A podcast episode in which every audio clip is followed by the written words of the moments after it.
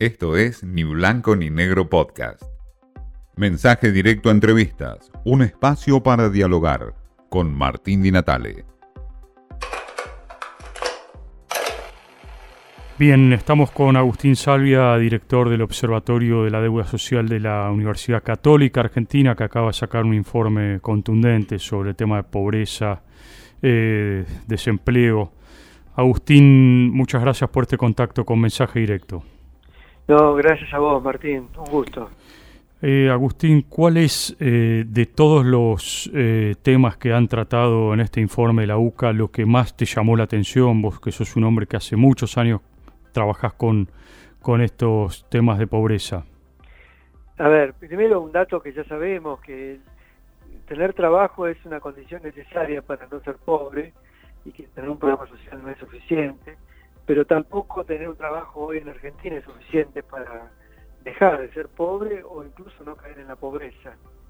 Creo que ese es el dato más importante, creció la tasa de empleo, sin embargo eh, no cambió significativamente la tasa de pobreza.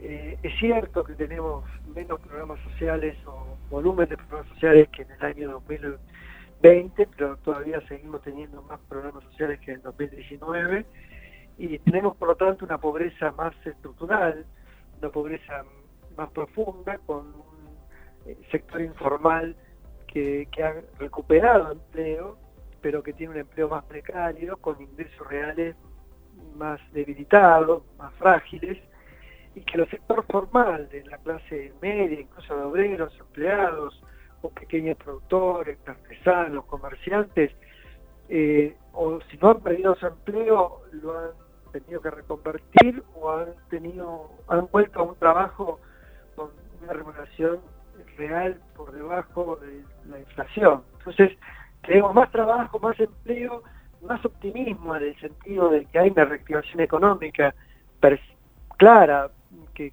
se, evidencia en la demanda de trabajo en la construcción, en el turismo, en los servicios, en la industria, sin embargo no se baja de la pobreza. Ahora, Agustín, eh, hay una clase media claramente que se ha caído y que ha pasado a ser pobre. Eh, eso es, es algo que se ve en los últimos años en la Argentina. Eh, ¿cómo, ¿Cómo se cuantifica, cómo se visualiza esa clase media? ¿Cómo la ves? Y mirá, a ver, si vos mirás que en realidad con cada crisis hay un proceso de regresión social, que porque los pobres siguen siendo pobres y son crónicamente pobres, pensemos primero que solo el 33% de la población vive en hogares que no han sido pobres en los últimos cinco años, es decir, vos tenés una cúpula un vértice de la estructura social que está protegida de la pobreza, pero solo un tercio de la sociedad argentina. El otro tercio de la sociedad argentina ha sido pobre en algún momento y tenés un tercio de la sociedad argentina que es pobre sistemáticamente, que, no, nunca ha dejado de ser pobre en los últimos años.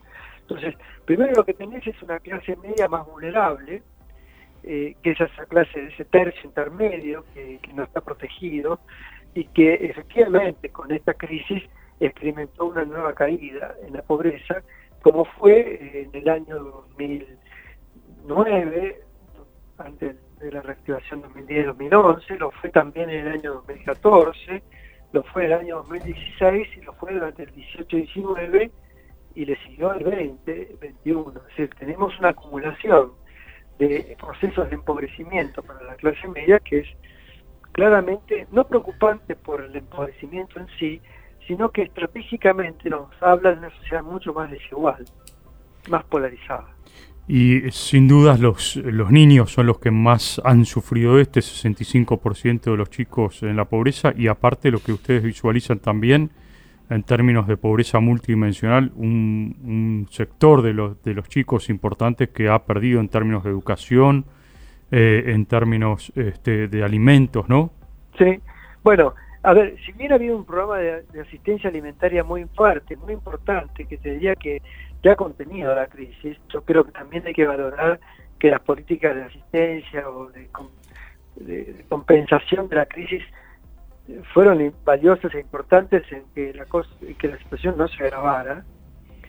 Eh, esto no quita que, que efectivamente en el campo de la educación Mira que los dos campos más importantes no fue tanto el alimentario, sino el de la salud, el, perdón, el de la, el de la educación y el del trabajo.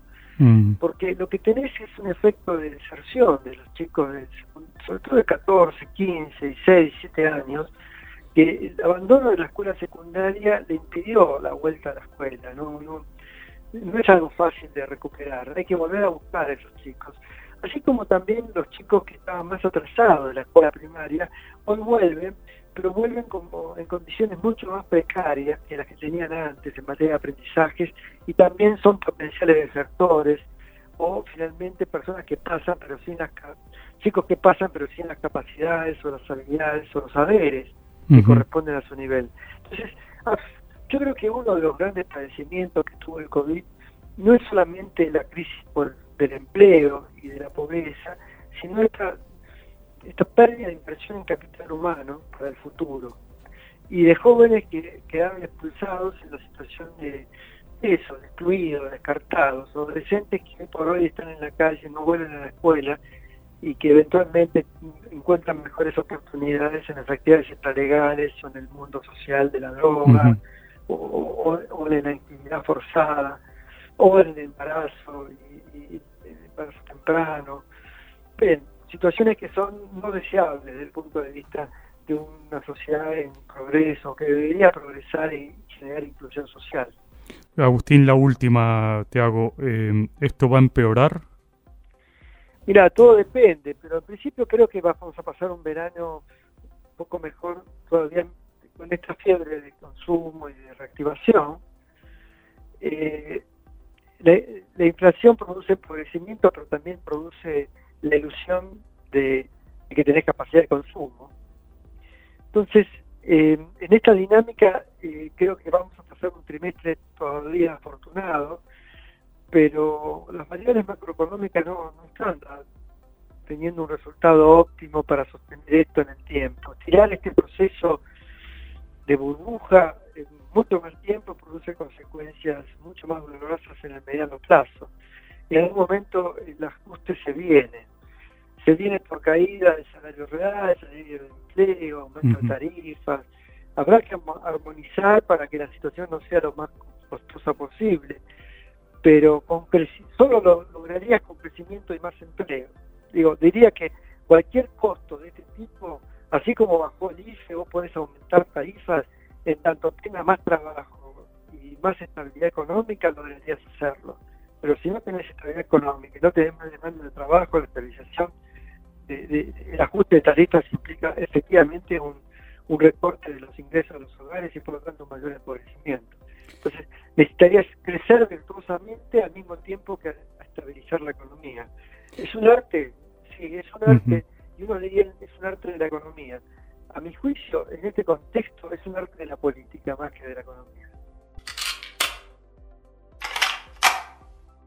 Bien, no sé si es más fuerte el diagnóstico, la radiografía que da Agustín Salvia de la pobreza en la Argentina o el futuro, o el futuro incierto que le resta a la Argentina de acuerdo a la visión del hombre de la Universidad Católica Argentina. Esto fue Ni Blanco ni Negro Podcast.